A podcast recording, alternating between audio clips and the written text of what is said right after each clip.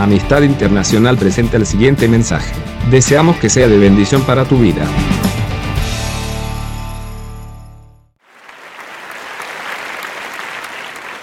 Gracias por tanto aplauso, me la recreí. Bueno, imagínense que nosotros somos un barco, un barco que va navegando por las aguas de la vida. A veces nos tocan aguas serenas, pero a veces en la vida nos tocan aguas turbulentas, tenemos tormentas que pasar. Eso es parte de la vida de cada uno, ¿no es así?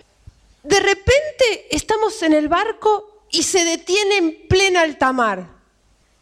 Y no sabemos por qué. Lo primero que hacemos, vemos si hay algún desperfecto visible eh, para corregirlo y poder seguir nuestro viaje, porque estamos en, en plena alta mar, en el medio, agua por todos lados.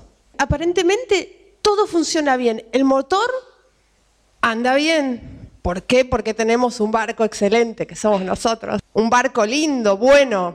Pero nuestra revisión nos lleva un tiempo y seguimos mirando. Y el barco no avanza. Está como... no avanza, no avanza.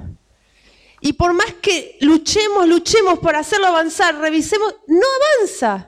¿Qué pasa? Al final terminamos exhaustos, cansados, agotados, porque todo lo que hemos hecho no ha logrado que nuestro barco se mueva. Y nos rendimos. Y cuando nos rendimos, decimos, ¿será que la dejé puesta? ¿Será? No puede ser. Vamos y tenemos puesta el ancla. Por eso nuestro barco no avanzaba. El ancla del barco estaba abajo en el agua y nosotros lo hacíamos andar y mm, avanzaba poquito, poquito, poquito, poquito pero no lográbamos avanzar como deberíamos. ¿Y eso qué? Nos demoraba nuestro viaje. Por eso el mensaje de hoy lo titulé Cortando las anclas que nos frenan. Un ejemplo de un grupo de gente que tenía muchas anclas por cortar era el pueblo de Israel. Le llevó 40 años, 40 años llegar a su meta, llegar a la tierra prometida. ¿Por qué? Porque era un pueblo que tenía muchos estorbos para, en su viaje. Muchos estorbos en su vida y eso les impedía avanzar rápido, avanzar en el tiempo correcto iban lentos. ¿Y cuáles eran las anclas eh, de, de los israelitas? La murmuración era uno. Se la pasaban murmurando contra Moisés. La idolatría. Apenas pudieron, ya se hicieron ídolos. La codicia. Se vivían acordando del pan que habían comido en Egipto en vez de centrarse en la meta, en lo mejor, en lo que Dios le había prometido, se, se centraban en las migajas del pasado. Tentaban a Dios constantemente, a pesar de que Dios le había advertido que los iba a castigar. Eran personas que se aferraban siempre al pasado. Y ese pasado era su mayor ancla. Por eso tardaron 40 años en llegar a su meta, en llegar a su objetivo, en llegar a la tierra de bendición. Ellos eran sus propios enemigos, no otros. Ellos mismos eran sus propios enemigos. Sus propios estorbos eran ellos mismos. Hay muchas cosas en la vida que tenemos que nos atan, que nos estancan, que no nos permiten avanzar. ¿Cuándo nos damos cuenta que estamos estancados?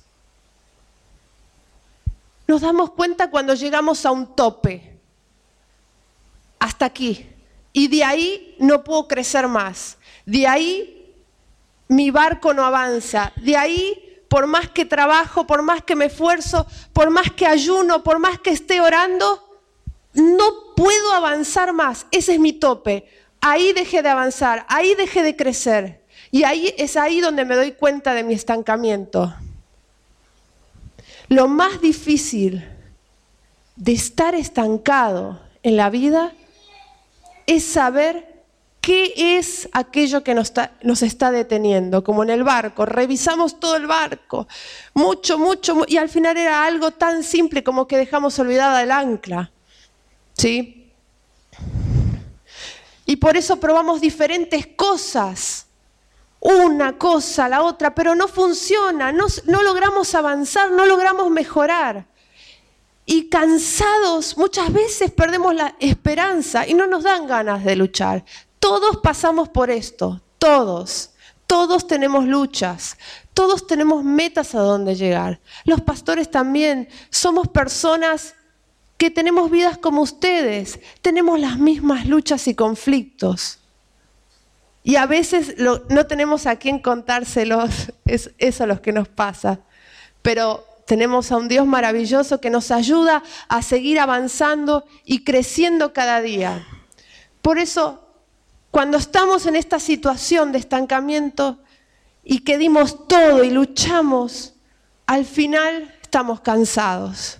Al final estamos derrotados. Al final bajamos los brazos nos acostamos a dormir y cuando empezamos el día siguiente, abrimos los ojos, pongo en automático y a empezar el día. Cumplo con mi trabajo, cumplo con mi día, cumplo con mi iglesia, cumplo con mis obligaciones, cumplo con mi familia, me vuelvo a acostar y así sucesivamente. Funciono directamente en automático todos los días pero hay algo que me está faltando, hay algo que no me hace sentir pleno, hay algo que me estanca, hay algo que me detiene, que no me deja en total libertad. ¿Sí? Hay tres pasos para salir de ese anclaje, de ese estancamiento. ¿Mm? Primero, debo descubrir cuáles son las áreas en mi vida en que me siento estancado, simple. Descubrir, uno se tiene que examinar a sí mismo y ver en qué áreas de mi vida no estoy avanzando, en qué áreas me siento estancado, me siento perdido, me siento como en un desierto, que veo arena acá, veo arena allá, y no veo nunca el final del camino. me siento sin escapatoria. Puede ser que tenga luchas o estancamientos en mi vida espiritual, en mi vida profesional también, ¿por qué no? En mi trabajo o en algún emprendimiento. Me quedé ahí, no me ascienden, me siento frustrado. En mi vida emocional, Constantemente soy prisionera de mis emociones, de mis temores, de mi depresión. Conozco a Dios, pero no puedo salir. No puedo salir, estoy presa en mi matrimonio o en mi familia. ¿Cuántas personas o cuántas veces uno se cansa de luchar? Da todo, pelea, pelea, pelea pero al final bajamos los brazos porque no vemos avances. En mi salud, por ejemplo, el que quiere estar saludable, el que quiere verse mejor, vamos a algo más. Le cuesta, hay gente que le cuesta, no, no puede empezar a hacer ejercicios, no puede empezar a comer saludable y tirar las papas fritas. Claro, requiere un sacrificio, se tiene que cocinar. al menos que tenga plata y tenga alguien que le cocine, pero, pero si no requiere un sacrificio, un esfuerzo extra, que a veces no lo tenemos, nos, nos falta. En mi vida personal también. No logro ser feliz, me siento muchas veces solo. Y así, un montón de cosas pueden ser en donde tengo un estancamiento. Estos son algunos de los ejemplos. Entonces, primero debo descubrir cuáles son las áreas en mi vida en que estoy estancado. Segundo, debo descubrir cuáles son las anclas que no me permiten avanzar. ¿Qué es lo que me está deteniendo? Uno, pueden ser las personas, ciertas amistades, familiares, compañeros de, trabajo. Hay personas que son negativas en nuestra vida, que nos llevan a hacer lo malo, a tomar malas decisiones. Personas en nuestra vida que se burlan de Dios, que nos desaniman. ¿Cuántos conocen criticones? Gente que te critica, que te pone cizaña, hasta con tu esposo, te habla mal de tu esposo, de tu esposa, de tus amigos, jefes también, padres, de tus padres. Hay gente que te habla mal de tus padres. Hay gente que no espera lo mejor de vos. Y muchos de ellos dicen ser tus amigos. Les cuento un ejemplo. Una vez vino a la iglesia una, chica. Bueno, ella estaba casada con un muchacho inconverso. Juntos habían tenido un bebé, habían empezado su familia. Él se había convertido al Señor. Todo parecía marchar bien, ¿no? Al final el muchacho, ella no hizo caso a los padres, se cansó con el inconverso, pero bueno, estaba contenta porque al final conoció al Señor, era un buen hombre y iba todo bien. Sin embargo, había, había una persona que no era buena influencia en su vida. Tenía una amiga de toda la vida. Y esa amiga era un ancla en su vida. Esta, esta mujer, esto es real lo que le estoy contando, ¿eh? trabajaba en el mismo trabajo que su esposo. Y no, no se lo sacó. no, no se lo sacó. Eh, em, trabajaba en el mismo trabajo que el esposo. Y en su tiempo libre esta mujer se ganaba la vida haciendo manicura. Le hacía a sus amigas, a todo, bueno, y ganaba un dinero extra. Entonces,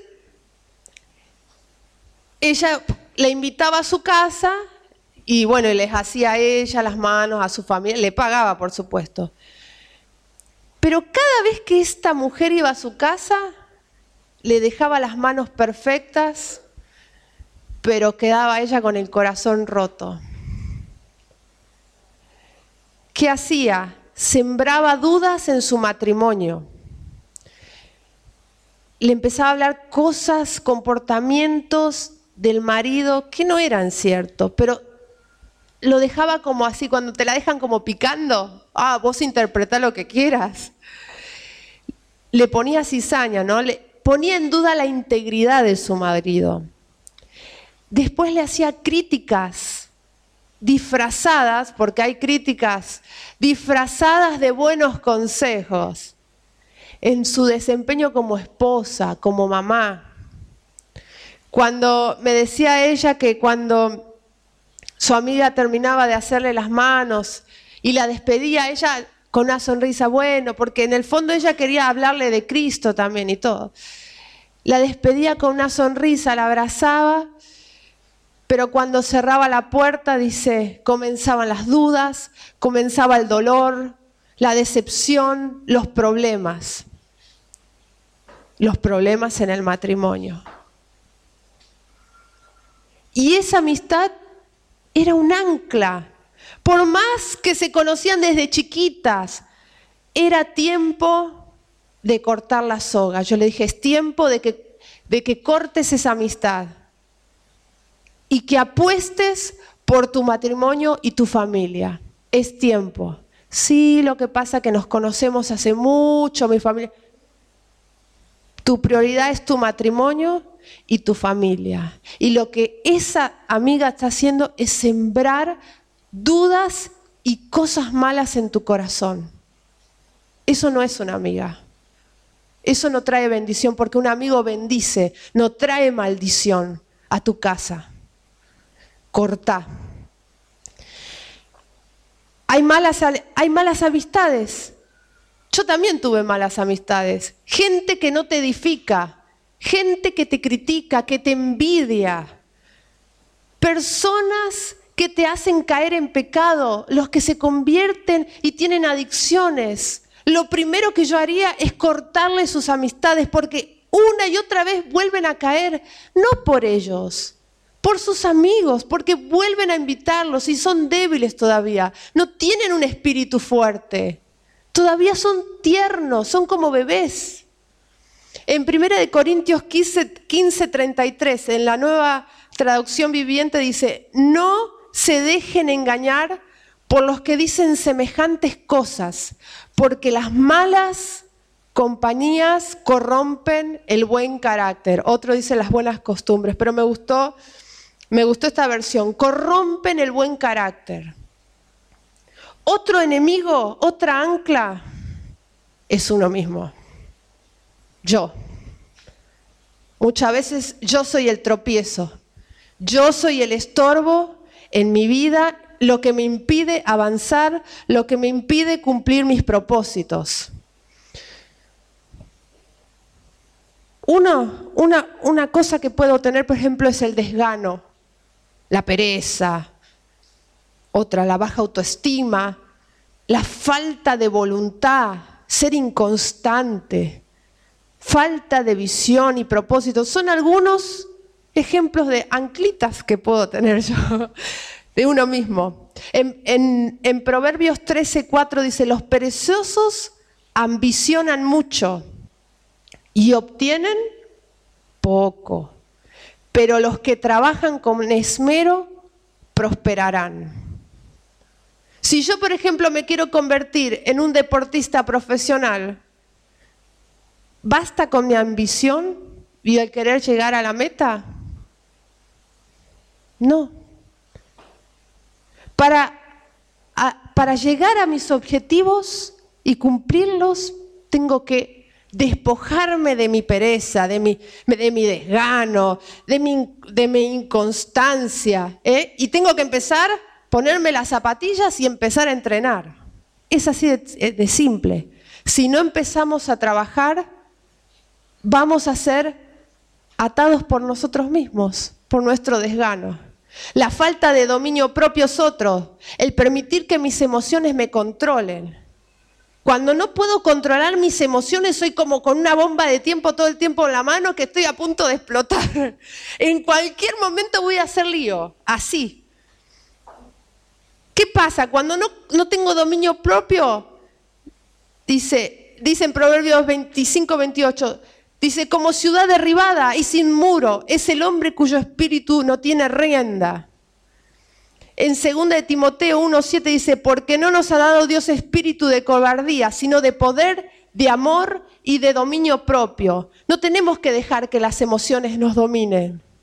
Ser una bomba de emociones a punto de explotar. ¿Por qué? Porque nos impiden pensar con claridad. Las emociones te nublan. Las emociones son buenas, sí, pero no son buenas cuando te dominan. No son buenas cuando, cuando van más allá de tus pensamientos porque me impide pensar con claridad. Si yo estoy enojado con alguien o si estoy deprimido, no estoy, tomando, no estoy capacitado para tomar una decisión en ese momento. No puedo tomar una decisión inteligente. ¿Por qué? Porque hay algo en mi vida que me está trabando para tomar una decisión. Otro ejemplo de que uno mismo puede ser un estorbo es la negatividad. Ya habíamos visto que una mente negativa jamás puede obtener resultados positivos, jamás. Es como pedirle peras al olmo, más o menos. Una mente negativa jamás va a tener resultados positivos.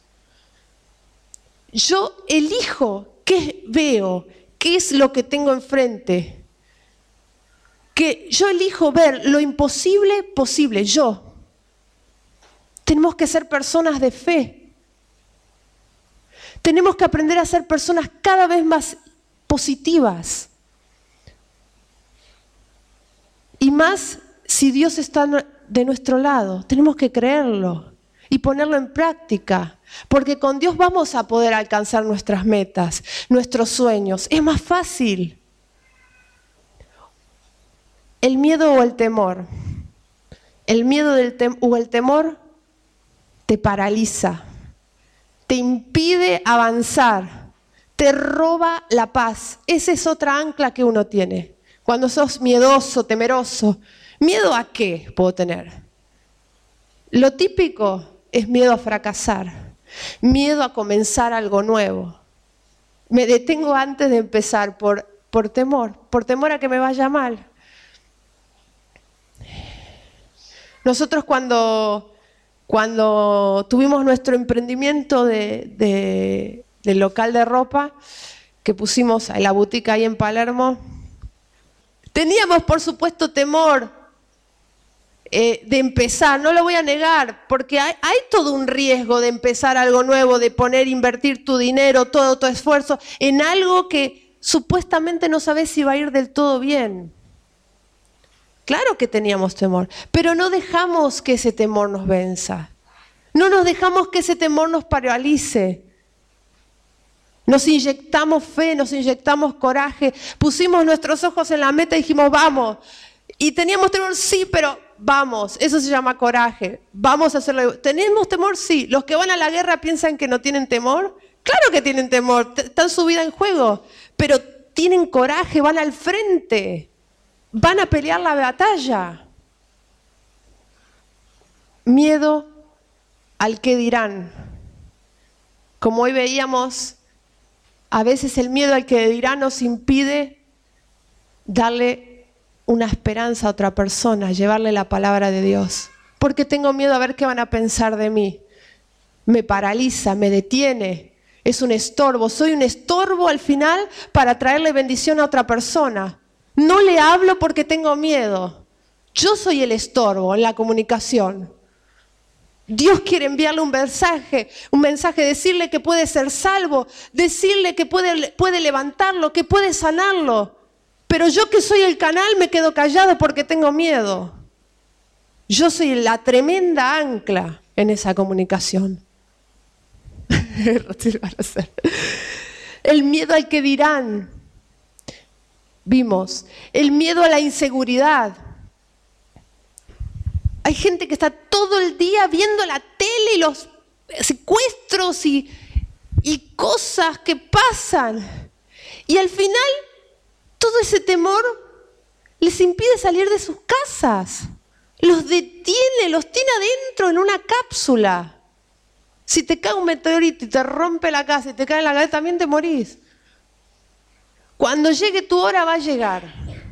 Ya está puesta tu hora. Y yo no salgo y me quedo enclaustrado y me encierro. Y me pierdo de cuántas cosas. Me pierdo de tener nuevas experiencias, de disfrutar la vida, de conocer otras personas. Después digo que estoy solo. ¿Eh? Pero si nosotros somos personas que confiamos en Dios, la Biblia dice que nos quitará todo temor. Otra cosa es quedarse en el pasado, como los, los israelitas, que se la pasaban hablando de lo que tenían en el pasado y no ponían sus ojos en el gran premio. Un ejemplo también puede ser cuando pasa una situación triste, por ejemplo, cuando muere un ser querido, cuando murió mi mamá, fue tremendo para mí, porque teníamos un lazo muy fuerte entre las dos. Y lo que yo le contaba a ella, eh, era como una amiga y, hablábamos muy francamente, recibía su consejo y todo, era como mi confidente. Si yo me quedaba ahí, me iba a quedar con mi vida detenida, no iba a disfrutar la vida, iba a estar pensando en la muerte, iba a morir poco a poco. Y entonces pude avanzar, y no me quedé con lo que tenía mi mamá. Eso me lo guardo en el corazón. Pero no me quedé en el pasado. Hay gente que se queda toda la vida hablando de los que murieron, los que fallecieron, y se pasan su vida de duelo, toda la vida. O también a veces nos pasa algo lindo, porque también hablamos de muerte, nos pasan cosas lindas. Por ejemplo, esa vez que Dios me tocó, esa vez que fui y predicaba las calles y le hablaba a este, a este, a este. Ay, no sabes cómo me usaba Dios. Se convertían así como moscas, como moscas. Y ahora no le hablas, no le habla ni al vecino, ni a la mamá le habla. Por eso, son experiencias del pasado que las tenemos que atesorar en el corazón, que nos tienen que servir, pero tenemos que hacer algo con el hoy, con el presente, con las metas de hoy, con lo que Dios tiene para nuestra vida. Otra ancla, mi carne, mi carne. ¿Cómo sé si mi carne es un ancla en mi vida? ¿Cómo lo sé? si lo van a hacer. Por mis frutos, gente, por mis frutos. Por mis frutos. Dice en Gálatas 5:17, porque el deseo de la porque el deseo de la carne se opone al espíritu y el del espíritu se opone a la carne. Y estos se oponen entre sí para que ustedes, escuchen bien, no hagan lo que quisieran hacer. Hay una oposición. ¿Para qué? Para que ustedes no hagan lo que quisieran hacer.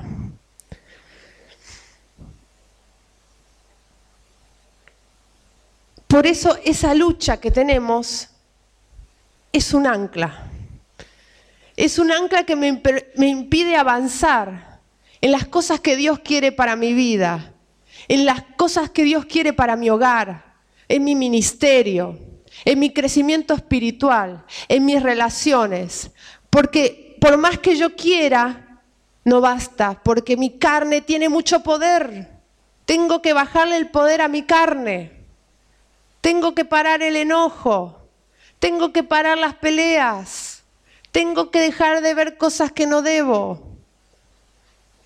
Tengo que dejarle de dar alimento a la carne. No hablamos del físico, ¿eh? para los que no.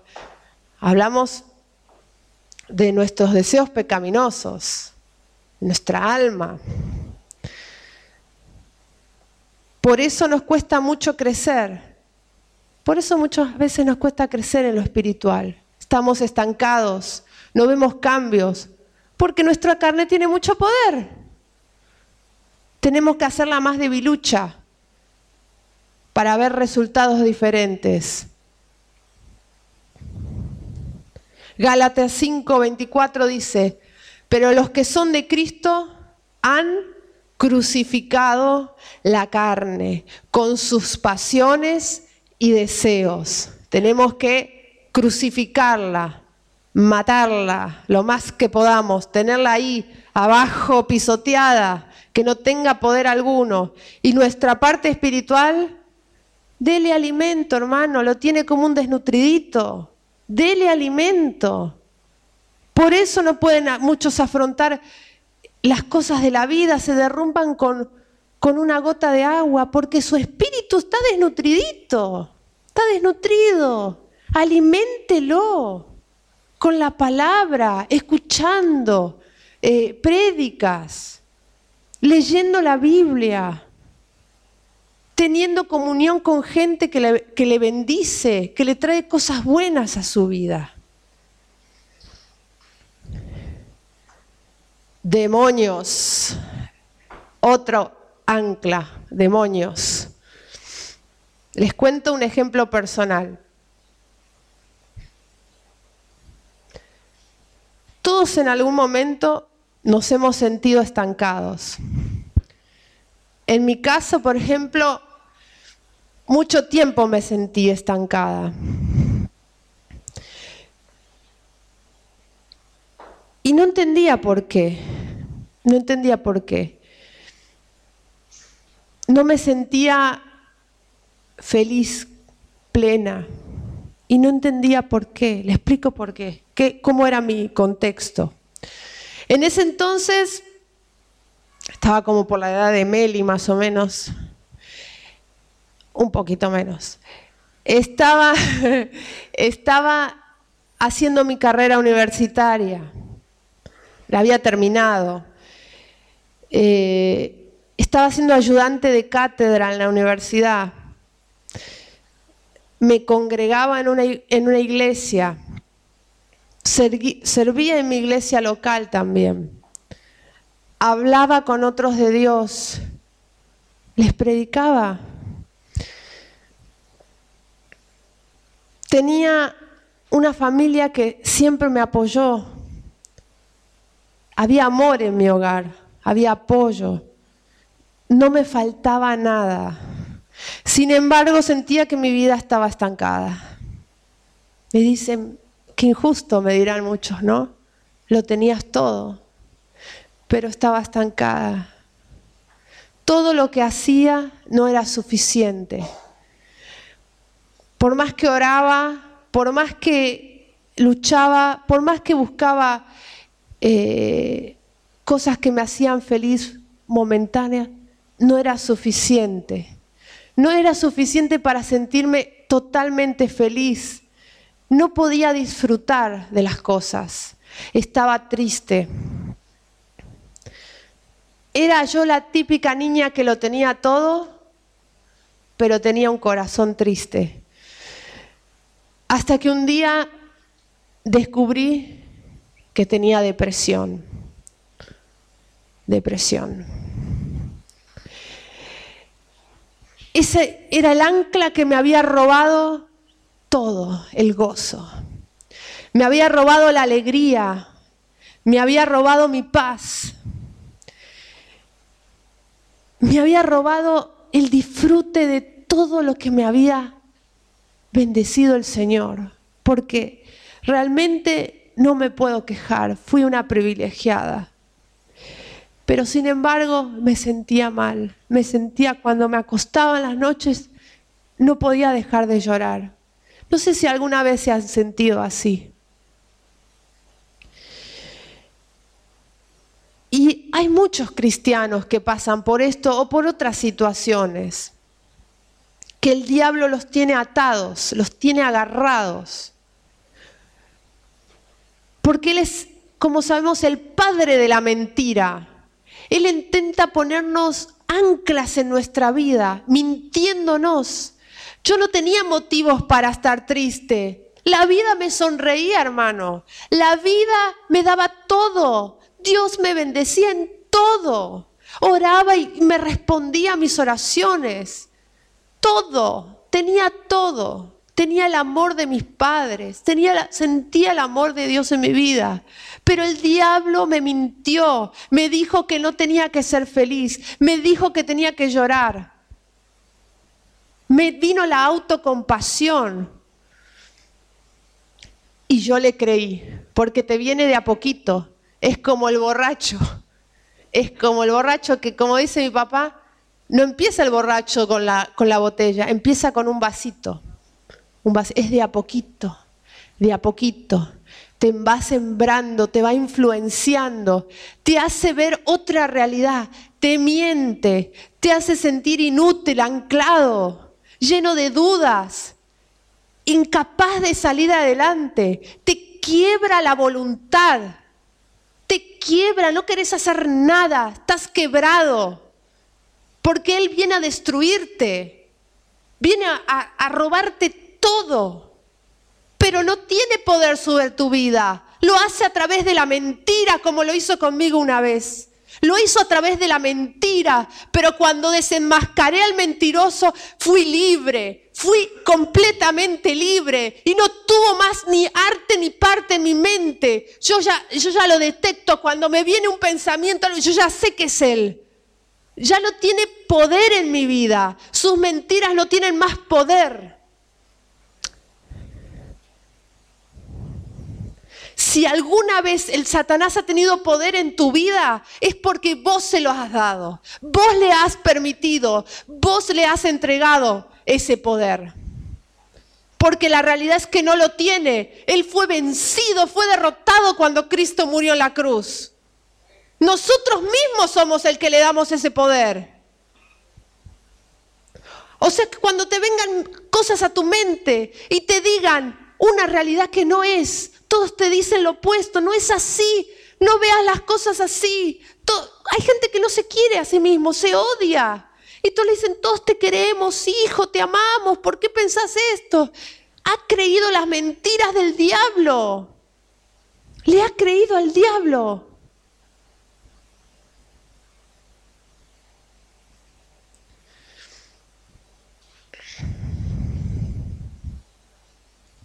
Pero tenemos un tercer paso lindo, que es el deshacernos de esas anclas, deshacernos de esos estorbos que nos, anulan en la vida. El tercer paso es cortar con esas cuerdas de todo aquello que nos ata, de todo aquello que nos hace caer, lo tenemos que cortar. En Marcos 9, del 40, capítulo 9, del 42 al 47, habla de cuando tu mano, tu pie, tu ojo, si te fueran ocasión de caer, no sé si recuerdan, dice, córtalo, sácalo. Por ejemplo, cuando habla del ojo, dice en el versículo 47, y si tu ojo te fuera ocasión de caer, sácalo Mejor te es entrar al reino de Dios con un ojo que teniendo dos ojos ser echado en el infierno. El pecado no se encuentra en nuestros miembros, en las manos, en los ojos, en el pie. Esto es algo físico. Se refiere más a nuestros pecados, a nuestra alma. ¿eh? La mano puede simbolizar nuestra manera de obrar. ¿Qué es lo que hacemos en nuestra vida? El pie representa nuestro caminar en el mundo. ¿Qué influencias estamos teniendo? El ojo figura los malos deseos que surgen de acá, del corazón. Entonces no es que tengo que cortarme un miembro, pero lo que nos enseña es que todo aquello que nos es ocasión de caer, todo aquello que nos ata, lo debemos cortar, lo debemos sacar, lo debemos estirpar, como le guste. Hagan cirugía, corten, quiten, saquen, pero sáquelo de su vida. Eso nos recuerda que con mucha frecuencia nosotros mismos somos el tropiezo en nuestro propio camino. Por eso es necesario que renunciemos y saquemos de nuestra vida todo aquello que nos impide avanzar. Alejarnos de las personas que no sean de bendición. Dejar de ser nuestros propios enemigos, quitándonos todo el desánimo, toda pereza, falta de dominio propio, miedos, temor, quitándonos todo eso, dejar el pasado atrás, déjelo. Deje de cargar su pasado y viva lo que Dios tiene para adelante para usted. Crucifique su carne y reprenda al diablo. Usted tiene poder, repréndalo, reprenda sus mentiras. ¿Qué es reprender? Me dice Hans. ¿Qué es reprender, mami? Que lo reta, rételo, patelo, sáquelo de su vida todo espíritu de depresión, todo espíritu de temor, de opresión, todo aquello que nos esté tirando abajo, que nos tiene el pie sobre la cabeza, tírelo, repréndalo, porque Cristo nos hizo libres, nos hizo libres, como cantamos, no somos esclavos ya porque Él los hizo libres. Entonces agarre la bandera, Agarre la bandera de la libertad que Dios le ha dado, porque murió por usted un día. Y avance en todo lo que se proponga, en todo. Siga sus sueños, búsquelos, alcáncelos. Vaya tras sus metas y sus objetivos, porque Dios está con usted, no está solo. Los invito a ponerse de pie. Cierre sus ojos y piense en todo aquello que está anclándolo o deteniéndolo en sus objetivos. Piense en un momento en todo aquello en que no está avanzando. Su barco está detenido en un montón de áreas piense en cuáles, detecte por un minuto cuáles son las áreas de su vida que se detuvieron, que no avanzan. ¿Cuáles son las áreas en su vida que no tiene más ganas de luchar o está cansado?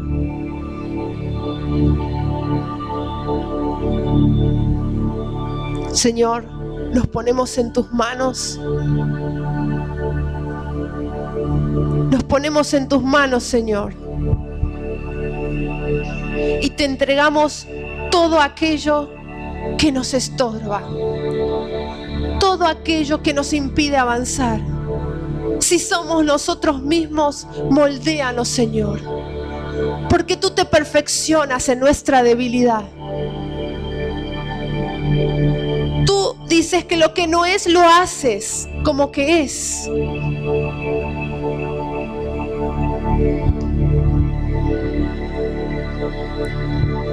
Te agradecemos, Señor, porque abres nuestros ojos a la mentira de Satanás. Abres nuestros ojos a las mentiras que el diablo puso en nuestra mente. Abres nuestros ojos a todo aquello que hemos creído y que nos ha tirado abajo. Pero hoy reprendemos al diablo, lo desechamos de nuestra vida y te decimos, Satanás, fuera de mi vida, fuera de mi mente, fuera de mis emociones, no tienes arte ni parte conmigo. Porque el único dueño de este barco es mi Dios. El único dueño y, el que lleva el timón de mi vida es Dios. Cortamos todas las anclas, todos los tropiezos, todo aquello que me derrumba, que no me permite avanzar, lo cortamos. Lo detectamos esta noche, detectamos el problema y lo sacamos fuera. En el nombre de Jesús, en el nombre de Jesús. Y declaramos que nuestros caminos serán de avance, de progreso, sin tropiezos, sin obstáculos y con Dios de nuestro lado. En el nombre de Jesús. Amén.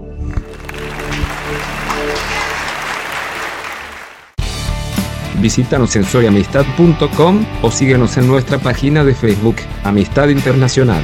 Dios te bendiga.